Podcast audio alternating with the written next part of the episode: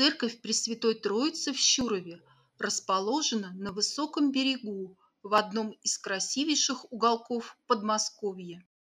Это место впадения Москвы-реки в Аку. Деревянная Троицкая церковь известна по документам еще с XVII века.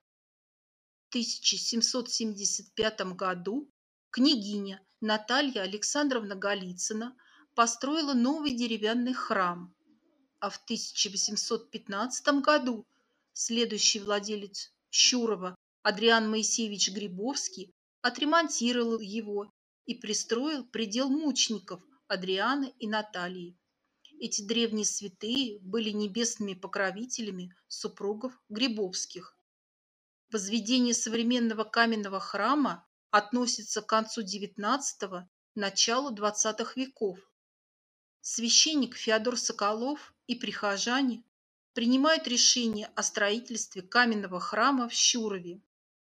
Величественный трехпрестольный храм, престол Живоначальной Троицы, введение во храм Божьей Матери и святителя Николая Мерликийского возводится по проекту Максима Карловича Гепенира. Он выполнен в византийском стиле по мотивам знаменитой Святой Софии в Константинополе. Главным распорядителем строительства был назначен инженер Иосиф Витшес.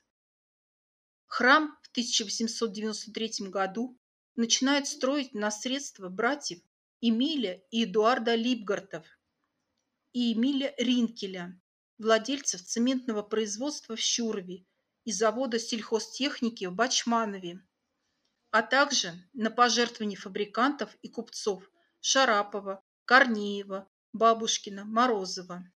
А староста храма, купец Матвей Иванович Савинов, был награжден за большой вклад в строительстве храма золотыми медалями Священного Синода. Сооружалась церковь целиком из местного материала – бутового камня, цемента, извести и кирпича коломенского производства. В основании новый храм имел форму креста. Центральный купол, лишенный четко выраженной маковки, венчался крестом. Также были устроены и четыре малых купола, расположенных по углам четверика. Храм получился действительно великолепным. В 1907 году Троицкий храм был освящен, и первым настоятелем стал священнослужитель Феодор Соколов, который много сил положил на его строительство. В 1929 году храм закрыли, а в 1991 году началось восстановление церковной жизни. Сейчас Троицкий храм отреставрирован, а территория вокруг него благоустроена. Были построены здания православной гимназии и детского социально-реабилитационного центра, приюта для детей. Здание социального центра «Надежда» для работы с инвалидами. Достопримечательностью стал мини-зоопарк. Важным направлением деятельности прихода является социальное обслуживание.